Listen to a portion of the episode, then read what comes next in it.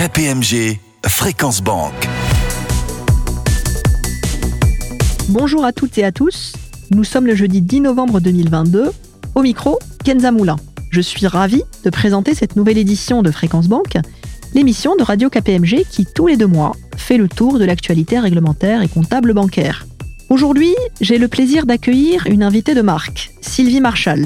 Bonjour Sylvie Marchal, vous êtes responsable des affaires comptables internationales au sein de l'autorité de contrôle prudentiel et de résolution.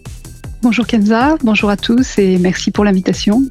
Participeront également à cette émission deux partenaires de KPMG, Arnaud Bourdeil, responsable du secteur banque, Sylvie Miette, responsable de la plateforme Finance Durable, et aussi Mylène Miguirdichian, directrice et responsable de la doctrine comptable bancaire de KPMG. Bonjour à tous les trois. Bonjour Kenza, bonjour à tous. Bonjour à tous. Bonjour Kenza, bonjour à tous. Au programme de notre tour d'horizon de l'actualité réglementaire bancaire, trois grands titres aujourd'hui. La publication d'une mise en garde par le Haut Conseil de stabilité financière, la nouvelle feuille de route de l'autorité bancaire européenne pour 2023 et le lancement du nouvel exercice annuel de transparence à l'échelle de l'Union européenne.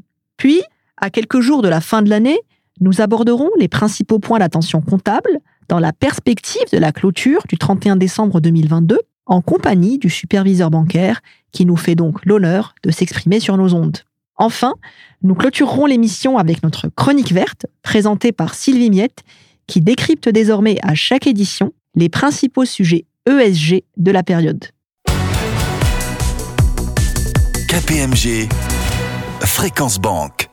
Commençons ce tour d'horizon Arnaud Bourdeil avec une actualité franco-française. Le Haut Conseil de stabilité financière a publié le 15 septembre dernier un communiqué dans lequel il met en évidence la persistance des vulnérabilités actuelles et des risques à moyen terme qui pèsent sur l'économie. Dans ce contexte, il juge nécessaire de consolider le dispositif de prévention afin d'éviter un risque de retournement du cycle de crédit. En effet, Kenza, pour mémoire, après avoir relâché à 0% le consigne contracyclique en mars 2020 en raison de la pandémie de Covid, le Haut Conseil l'avait déjà réactivé le 7 avril 2022 à hauteur de 0,5% avec une entrée en vigueur un an plus tard, soit le 7 avril 2023. Nous avions d'ailleurs eu l'occasion de parler de cette décision lors de notre émission de mai dernier. Doit-on s'attendre à une nouvelle hausse de ce coussin, Arnaud? Oui, le Haut Conseil de stabilité financière annonce son intention de relever ultérieurement, lors de sa prochaine réunion prévue en décembre, à 1% ce taux du coussin contracyclique. Sauf si la capacité du système bancaire à répondre aux besoins de financement de l'économie s'infléchissait de façon marquée, ce qui n'est pas anticipé à ce jour. Le Haut Conseil explique son choix par l'environnement économique impacté par l'inflation et par une volatilité importante des marchés financiers, créant un besoin de consolider le dispositif de prévention. Eu égard à sa nature contracyclique, le coussin de fonds propres est constitué de façon préventive et a vocation à pouvoir être relâché sans délai en cas de survenance d'un risque qui le justifierait. Oui, effectivement, ce qui permet de préserver ainsi l'offre durable de crédit à l'économie et plus particulièrement aux ménages et aux PME, entreprises, qui parmi les sociétés non financières sont les plus dépendantes du financement bancaire. Intéressons-nous maintenant à l'actualité européenne avec la publication de la feuille de route de l'EBA le 29 septembre dernier. Cette publication est importante car elle fixe le cap des textes à venir et des chantiers à prioriser par les équipes et les directions des banques. Y a-t-il des nouveautés dans cette feuille de route, Arnaud? Oui, tout à fait. Des ajustements ont été apportés par rapport au programme de travail 2022, notamment dans le cadre des accords politiques concernant les textes DORA et MICA. Des efforts supplémentaires ont également été entrepris pour réduire et rationaliser les activités, pour mettre en lumière la manière dont les banques contribuent aux priorités de l'EBA, ce qui permettra de mieux organiser et coordonner les mandats actuels et futurs de l'EBA, et donc de faire davantage correspondre ces activités à la réorganisation introduite en 2022. Arnaud, vous venez d'évoquer les priorités de l'EBA. Philippe Allard de l'autorité bancaire européenne, que nous avions eu le, plaisir d'avoir à ce micro il y a un an exactement, le 9 novembre 2021, nous avait présenté la précédente feuille de route et nous avait bien expliqué que les activités de l'EBA étaient définies par rapport à des priorités verticales et horizontales. En effet, l'EBA a construit sa feuille de route pour les années 2023-2025 autour de cinq priorités stratégiques dites verticales et sur une priorité transverse dite horizontale. Ces six priorités ont été approuvées en janvier 2022 par le Conseil des superviseurs de l'EBA. Concernant les priorités verticales, nous retrouvons la finalisation de la mise en œuvre des accords de Bâle 3 dans l'Union européenne, l'amélioration de l'exercice de stress test 2023 pour les banques de l'Union européenne, l'amélioration de la collecte, de la qualité et de l'utilisation des données de supervision, la réalisation des mandats introduits par les règlements MICA et DORA, et enfin, la poursuite et le renforcement du dispositif de la lutte anti-blanchiment au sein de l'Union européenne. Enfin, sans surprise, la priorité horizontale concerne l'intégration des indicateurs ESG dans l'ensemble des travaux et des activités de l'EBA. Attardons-nous maintenant quelques instants sur les différentes priorités de l'année 2023. Si on commence par la priorité horizontale, je comprends donc qu'elle se concentre sur l'intégration des normes ESG dans l'ensemble des travaux de l'EBA. Oui, vous avez raison. L'EBA continuera la poursuite des travaux ESG sur les mandats inclus dans les différents textes réglementaires tels que le CRD, le CRR, l'IFD, l'IFR, et ceux initiés par le plan d'action de la Commission européenne et du renouvellement de la stratégie du financement durable. Cette priorité consiste aussi à développer un cadre de surveillance des risques ESG dans le secteur bancaire. Le BA prend aussi en compte des recommandations du comité consultatif sur la proportionnalité dans quatre domaines ESG que sont les définitions harmonisées, les obligations de publication dans le cadre du pilier 3, les obligations de reporting et les exigences de pilier 2. Concernant maintenant les priorités dites verticales, qu'on appelle aussi les priorités stratégiques, peut-on dire brièvement quelques mots? Sans chercher à, faire un inventaire à l'après-vert, la première priorité verticale consiste à finaliser les accords de Bâle 3 dont l'objectif est de renforcer la capacité des établissements bancaires à résister aux potentielles crises et de s'assurer du bon fonctionnement du système financier européen et mondial. La deuxième priorité verticale, elle vise à mettre en place en 2023 un stress test à l'échelle européenne en capitalisant sur l'expérience et les bonnes pratiques des exercices menés depuis 2011. Le scope du stress test s'élargira ainsi en 2023 avec de nouvelles banques. La troisième priorité, elle, a pour but d'améliorer les processus de collecte, de stockage et de restitution des données. L'utilisation de la plateforme Euclid permettra la circulation et l'accès à des données de haute qualité pour l'ensemble des parties prenantes. La quatrième priorité fait référence au règlement MICA et DORA. Oui, ces projets donnent un mandat à l'EBA pour améliorer et rationaliser la gestion des risques liés aux technologies de l'information et de la communication par les entités financières. Enfin, pour ce qui est de la cinquième priorité verticale, elle se concentrera sur la lutte contre le blanchiment d'argent et le financement du terrorisme au sein de l'Union européenne. Et pour mieux comprendre l'importance de cette cinquième priorité, j'invite nos auditeurs à écouter ou réécouter notre émission du 19 mai dernier, au cours de laquelle Stéphane Salabert a présenté le rôle et les compétences de la future entité européenne de lutte anti-blanchiment, l'AMLA. Avant de refermer ce journal, disons quelques mots, Arnaud, sur le lancement par le BA, le 23 septembre, de son exercice annuel de transparence à l'échelle de l'Union européenne dans le cadre de ses efforts de surveillance des risques et de renforcement de la discipline de marché. Dans la continuité des années précédentes, cet exercice de transparence se fonde exclusivement sur les données des différents reportings réglementaires et prudentiels.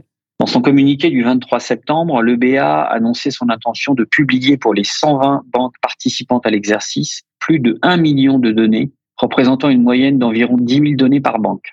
Comme les années précédentes, les informations utilisées dans le cadre de cet exercice ouvriront les positions en capital, la rentabilité, les actifs financiers, les montants d'exposition au risque, les expositions souveraines et la qualité des actifs.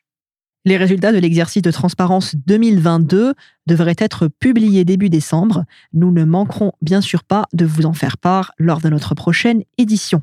Ainsi s'achève notre tour d'horizon de l'actualité réglementaire bancaire.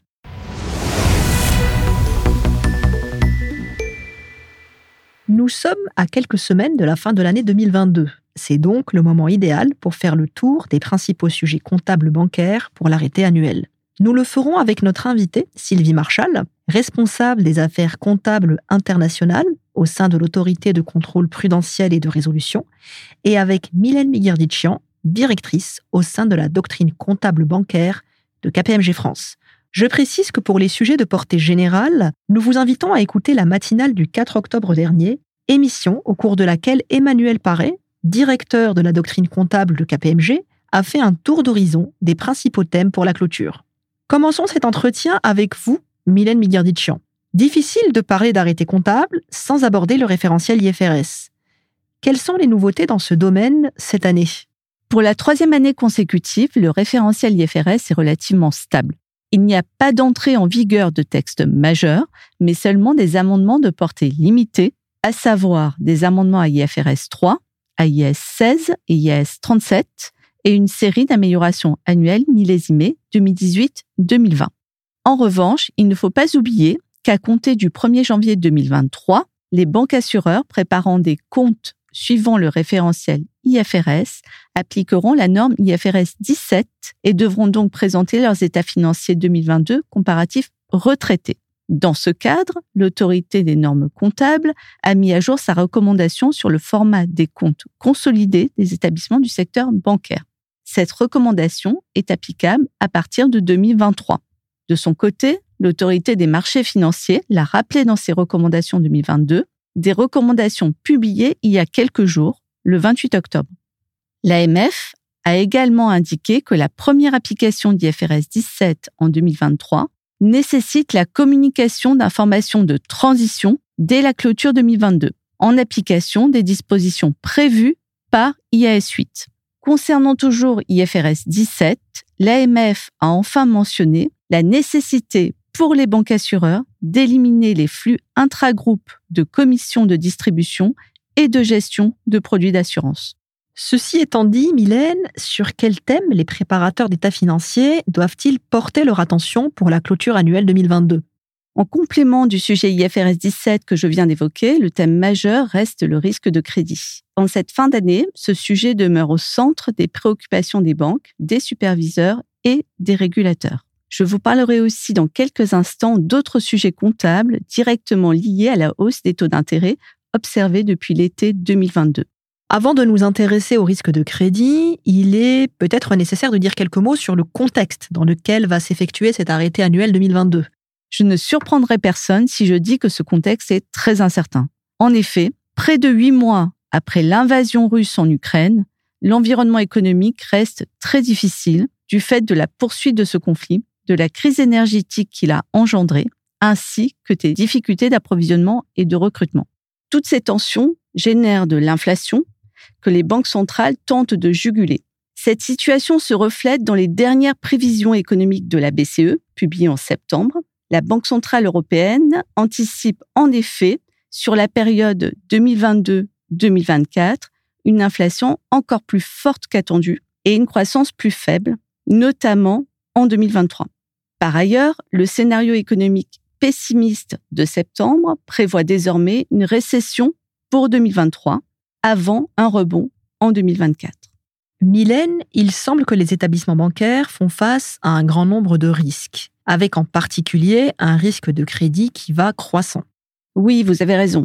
On a d'ailleurs constaté dans les publications semestrielles des banques européennes une augmentation du risque de crédit, notamment pour les secteurs les plus exposés aux matières premières, à l'alimentation et à l'énergie. Ainsi, le coût du risque croît globalement par rapport à 2021, même s'il existe des disparités importantes entre les établissements selon leur degré d'exposition directe en Russie en Ukraine et leur contrepartie russe. Les banques sont en train de publier leurs résultats du troisième trimestre et il semble que la prudence soit de mise. À ce propos, je vous invite à consulter notre étude trimestrielle sur la performance des banques françaises au 30 septembre 2022, qui sera disponible le 15 novembre et qui présentera notamment un comparatif du coût du risque entre les différentes zones géographiques. Vous pourrez retrouver cette étude directement dans l'application Radio KPMG ou sur notre site internet. Je me tourne à présent vers Sylvie Marshall. Au regard de la situation économique actuelle, le sujet du risque de crédit des banques est, nous l'imaginons, de nouveau au cœur des préoccupations de la CPR. À ce propos, quels sont les points d'attention du superviseur? Oui, alors évidemment, je, confirme hein, que le risque de crédit euh, demeure très haut dans l'agenda du superviseur. Nous sommes actuellement en train de finaliser les priorités de contrôle pour 2023-2025. Par construction, hein, ces priorités, euh, qui sont des priorités glissantes sur trois ans, s'inscrivent dans le prolongement des priorités de 2022-2024. Et concrètement, elles s'articulent donc autour de trois axes. Donc un premier axe qui vise à vérifier la résilience des banques dans cet environnement hein, qu'on vient de décrire qui est particulièrement incertain et donc qui va viser à vérifier la robustesse des bilans bancaires, ce qui veut dire donc notamment des contrôles sur les différents risques et plus spécifiquement sur le risque de crédit, mais aussi dans un contexte de remontée des taux euh, sur la structure de financement et la gestion du risque de taux. Le deuxième axe, euh, donc des priorités de contrôle, porte sur la stratégie et la gouvernance, avec euh, un accent particulier côté stratégie sur la question de la transformation digitale et côté gouvernance sur le renforcement euh, des capacités de pilotage des banques.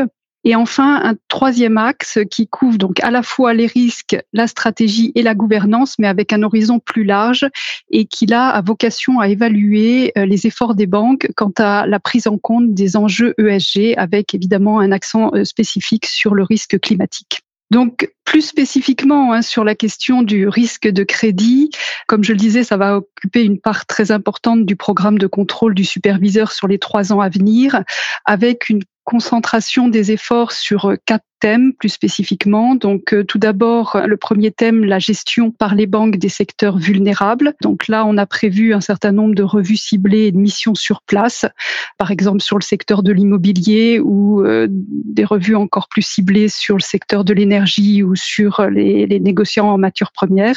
Un deuxième thème qui sera de vérifier comment les banques mettent en œuvre les euh, orientations de l'EBA concernant l'octroi et le suivi des crédits, hein, donc orientations qui sont applicables depuis juin 2021. Un troisième thème qui visera là, donc en 2022-2023, à vérifier que les recommandations de la DIRCO Letter, hein, je ne sais pas si vous vous souvenez de, de, décembre 2020, que ces recommandations ont bien été mises en œuvre avec trois points d'attention particuliers. D'une part, euh, la gestion des prêts restructurés. D'autre part, l'identification du défaut en l'absence d'impayé, hein, ce qu'on appelle les unlikely to pay ou UTP. Et enfin, troisième point d'attention, qui est l'intégration du forward looking, le FLI, hein, dans les modèles. Et puis, quatrième axe, je de ces, travaux du superviseur sur le risque de crédit, qui est de poursuivre en fait les, le déploiement des missions sur place, donc euh, concernant la mise en œuvre d'IFRS 9, et donc qui va là s'étendre sur l'ensemble du programme 2023-2025. Donc, je vous invite à retrouver toutes ces informations euh, sur les priorités de contrôle à partir de mi-décembre hein, sur le site de la BCE. Le superviseur aura donc énormément de sujets à suivre. Dans le contexte actuel, l'exercice de calcul des provisions IFRS 9 pour la clôture s'annonce particulièrement périlleux et va nécessiter un degré de jugement important, faisant encore une fois la part belle aux ajustements post-modèle. Sylvie, quelles sont les attentes du superviseur en la matière? Oui, alors Kenza, effectivement, hein, je, confirme qu'on s'attend également pour la clôture 2022 à ce qu'il y ait à nouveau un fort recours au jugement et donc euh, sans doute des, des montants d'ajustement post-modèle significatifs. Clairement, hein, c'est le corollaire d'un modèle de provisionnement en perte attendue dans une période de forte incertitude par rapport à ce jugement, par rapport à ces ajustements post-modèles, quelles sont les attentes du superviseur? Je dirais que tout d'abord, on encourage vivement les établissements à poursuivre les efforts sur l'amélioration de leurs modèles. C'est vrai que ces modèles IFRS 9 sont encore récents, hein, ils ont été mis en place en, en 2018, donc on pense qu'il y a encore des marges de manœuvre pour les améliorer de manière significative, notamment en intégrant, je dirais, les recommandations du superviseur de la DIRCO Letter dont je parlais précédemment, ou les recommandations plus spécifiques dans le cadre de missions sur place qui ont été déjà faite sur, euh, sur, les, sur les modèles IFRS 9. Et de manière plus transversale, on pense que donc les banques ont des marges d'amélioration sur la granularité des données qui sont intégrées dans les modèles, avec notamment une capacité à affiner l'analyse au niveau des secteurs d'activité, mais aussi des zones géographiques, ce qui veut dire en pratique, à notre sens, de travailler sur les bases de données pour les rendre plus complètes, plus fiables et sans doute avec des données qui soient plus fréquemment mises à jour. J'insiste un petit peu sur ce point-là parce que pour nous, c'est un enjeu essentiel. Donc actuellement, dans le cadre des, des modèles IFRS 9, mais plus largement dans le cadre des nouveaux enjeux sur les risques ESG. Également, dans les attentes du superviseur, l'idée de renforcer la réactivité et la flexibilité des modèles, c'est-à-dire la capacité à actualiser très régulièrement les hypothèses pour bien prendre en compte également les éléments prospectifs, tant dans le classement des encours par niveau que euh, dans le calcul des provisions. Cela étant, et quelle que soit, je dirais, la, la qualité des modèles, c'est vrai que ça reste un outil Et nous pensons qu'en période d'incertitude, et c'est aussi à mon sens un, des enseignements hein, de la crise Covid, on ne pourra pas faire l'impasse du jugement ni euh, l'impasse sur les ajustements post-modèles pour pallier euh, aux limites des modèles. Donc je dirais qu'au-delà du renforcement hein, de la qualité des modèles, une autre attente du superviseur, c'est également de bien encadrer euh, l'usage du jugement, ce qui passe par la poursuite des efforts sur le renforcement de la gouvernance, c'est-à-dire tant un bon niveau de compétence que d'implication des instances dirigeantes, notamment hein, des, des comités d'audit, et également un encadrement du jugement par le développement d'outils de pilotage on a vu déjà se multiplier le recours aux analyses en sensibilité, donc on pense qu'il faut poursuivre dans ce sens. Également, sans doute, développer euh, les capacités en matière de prévision à, 3-5 ans et en lien renforcer les compétences, que ce soit tant dans l'élaboration que dans l'utilisation des scénarios. Enfin, peut-être une, dernière attente importante du superviseur, donc c'est en matière de transparence. C'est vrai que de manière générale, la transparence me paraît euh, très importante, mais elle l'est encore plus lorsque le recours au jugement est significatif. Le superviseur sera donc très vigilant à la manière dont les banques exercent leur jugement et communiquent sur les hypothèses retenues. Je m'adresse de nouveau à vous, Mylène. Dans le contexte actuel incertain, quelles sont vos préconisations en matière d'information financière sur le risque de crédit? Les établissements devront soigner leur communication sur le risque de crédit et notamment sur les hypothèses clés retenues et les modifications apportées au vu du contexte actuel. Donc nous recommandons bien entendu la transparence, également sur les montants et les sources d'ajustement de modèles comptabilisés. Et tout ceci fait écho aux recommandations de l'AMF publiées le 28 octobre 2022. Donc en résumé, en cette fin d'année, les banques vont devoir encore une fois se mobiliser sur le risque de crédit. Penchons-nous à présent sur la question des taux d'intérêt avant d'aborder ses conséquences comptables. Est-ce la fin des taux d'intérêt bas, Mylène? En effet, Kenza, après 30 ans de baisse continuelle des taux, le monde connaît un brusque revirement. Les taux d'intérêt et l'inflation sont au plus haut depuis plusieurs décennies.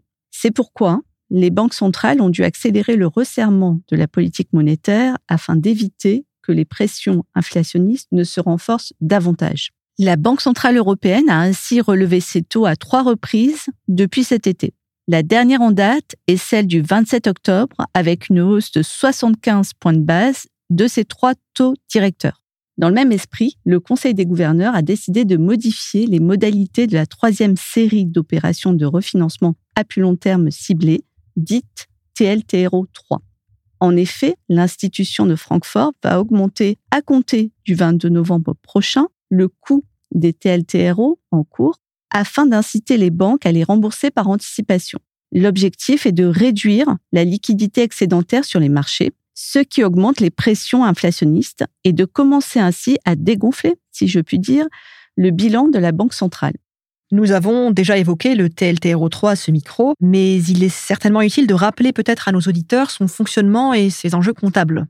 Ce programme, qui existe depuis 2019, a pour objectif d'augmenter les volumes de prêts accordés aux entreprises et aux consommateurs.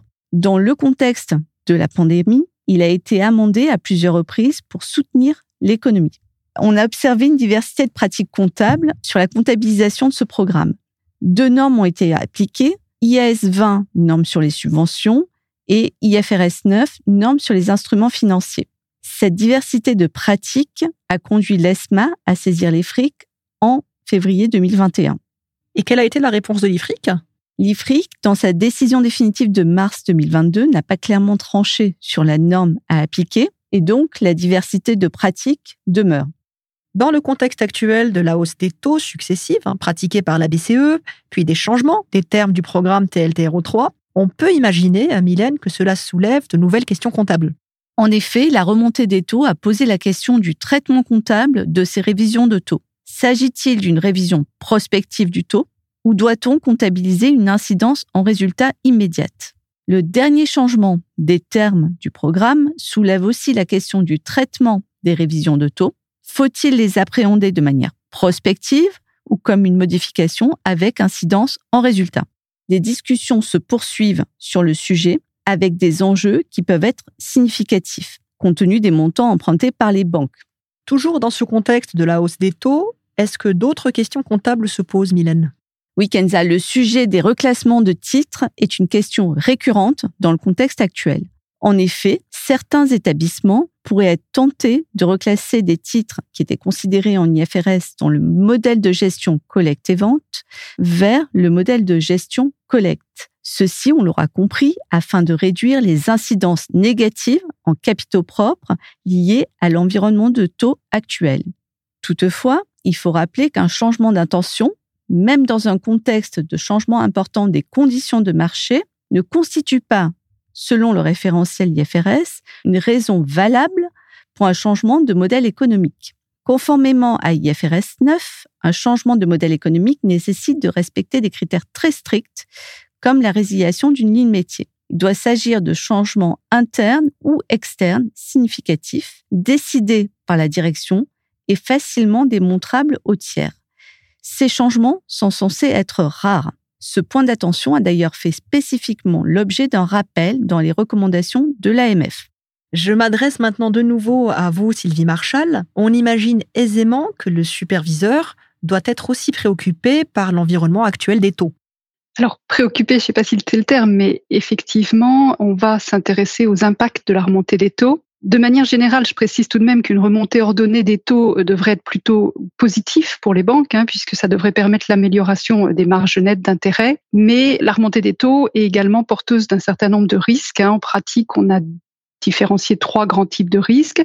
D'une part, à l'actif, une remontée des taux va entraîner la baisse de la valeur des instruments financiers à la juste valeur, hein, donc notamment euh, la baisse de la valeur des portefeuilles obligataires. Au passif, les banques euh, vont être confrontées à un renchérissement des coûts de financement qui sera plus ou moins important selon la structure du bilan de la banque et selon l'efficacité aussi de sa gestion actif-passif. Et puis enfin, la remontée des taux a également euh, pour conséquence un accroissement du risque de crédit sur les contreparties, notamment pour les contreparties euh, qui sont avec des emprunts à taux variable. Donc en France, ça concerne peu les particuliers, mais ça peut concerner un certain nombre d'entreprises ou ça aura également donc des conséquences sur les contreparties qui sont avec des emprunts à fort effet de levier et qui pourraient rencontrer des difficultés lors d'un refinancement. Donc tout ça pour dire qu'effectivement, il y aura un suivi rapproché du superviseur sur ces différents impacts que je viens de, de mentionner.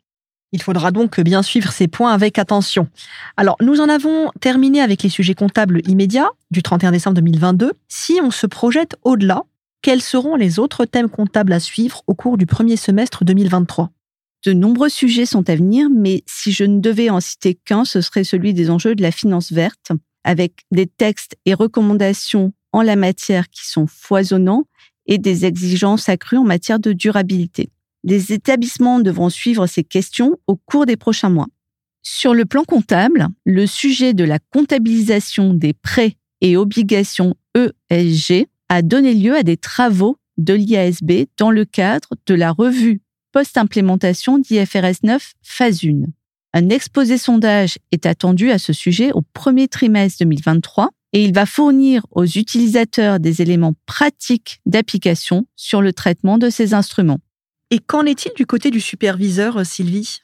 Oui, bah, je confirme également que sur ces sujets ESG, nous sommes très mobilisés. Donc en 2022, hein, on a eu les stress tests de la BCE. Donc on va poursuivre les travaux sur les stress tests. Il y aura également, donc on invite les banques à euh, bien se référer aux guidance de la BCE sur le risque climatique. Et puis enfin, on va lancer aussi un exercice sur la qualité des disclosures. Voilà, donc euh, clairement beaucoup d'attentes et une mobilisation très forte sur ces sujets ESG. Nous en avons terminé avec notre vue d'ensemble des sujets comptables indispensables à l'arrêté du 31 décembre 2022. Sylvie Marshall, Mylène Migardichian, un grand merci à toutes les deux pour vos éclairages précieux sur cette actualité comptable qui aideront, j'en suis sûre, les préparateurs d'état financier. Parfois, nous sommes allés un peu vite sur certains sujets, mais pour les approfondir, nous vous donnons rendez-vous à la fin du mois de novembre lors de nos traditionnelles conférences Arrêté des comptes. Cette année, ces conférences auront lieu en présentiel à la salle Gaveau. La conférence du 22 novembre est destinée aux sociétés industrielles et commerciales. La deuxième, qui se tiendra le 23 novembre, est dédiée aux banques et aux assurances. Pour vous inscrire, c'est très simple. Rendez-vous sur notre site internet kpmg.fr ou dans le mail que vous avez reçu et suivez les instructions.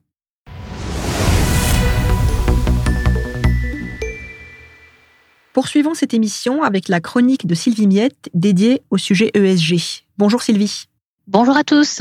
Aujourd'hui, ma chronique verte porte sur la réponse de l'EBA aux amendements proposés par la Commission européenne concernant la version finale de sa norme technique sur le pilier 3 ESG. Pour redonner à nos auditeurs quelques éléments de contexte, je rappelle que l'EBA a soumis le 24 janvier 2022 à la Commission européenne son projet final d'ITS sur les informations à fournir au titre du pilier 3 concernant les risques environnementaux, sociaux et de gouvernance. Ce projet de texte vise à garantir une bonne information sur les expositions, les risques et les stratégies ESG des établissements financiers afin que les parties prenantes puissent prendre des décisions d'investissement éclairées. Je vous invite d'ailleurs à réécouter ma chronique verte du 24 mars dernier, au cours de laquelle j'avais présenté plus longuement cet ITS.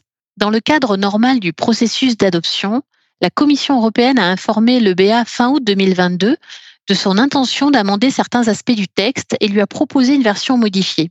De manière globale, la Commission européenne a conservé l'esprit général du texte d'origine préparé par l'autorité bancaire européenne. Cette dernière a toutefois souhaité apporter certaines précisions sur le ratio BITAR. Pour les non-initiés, l'acronyme BITAR signifie le Banking Book Taxonomy Alignment Ratio et correspond au ratio d'éligibilité requis par la taxonomie européenne, mais avec un périmètre élargi aux PME notamment. La réponse de l'EBA porte plus spécifiquement sur la publication des informations quantitatives relatives au financement lié à des activités écologiquement durables à l'égard des PME et d'autres entités non soumises à la déclaration de performance extra-financière. Contrairement à l'EBA, qui imposait aux banques une obligation de reporting sur la base du best effort, la Commission européenne, elle, penche plutôt pour une publication volontaire. Et ce, afin de bien différencier les attentes concernant les informations relatives au calcul du BITAR de celles relatives au calcul du Green Asset Ratio qui sont obligatoires. L'EBA a souhaité préciser que les informations fournies par les entités non soumises au règlement taxonomie lors du processus d'octroi des prêts et dans le cadre du processus de suivi du crédit doivent se faire sur la base du best effort.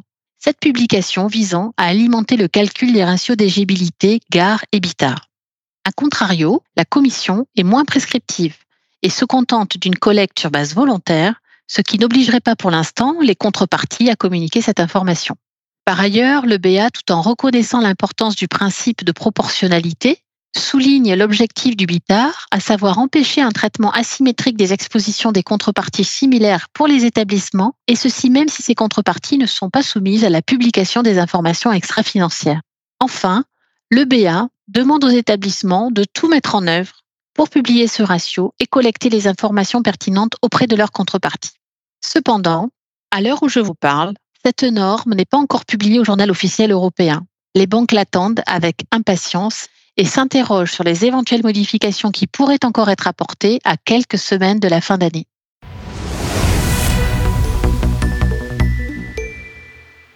Clôturons cette émission avec nos publications récentes, notamment le numéro de réflexion réglementaire paru le 20 octobre dernier et notre numéro ActuBank du mois d'octobre. Ces deux publications sont adressées à l'ensemble de nos abonnés et sont aussi disponibles sur kpmg.fr.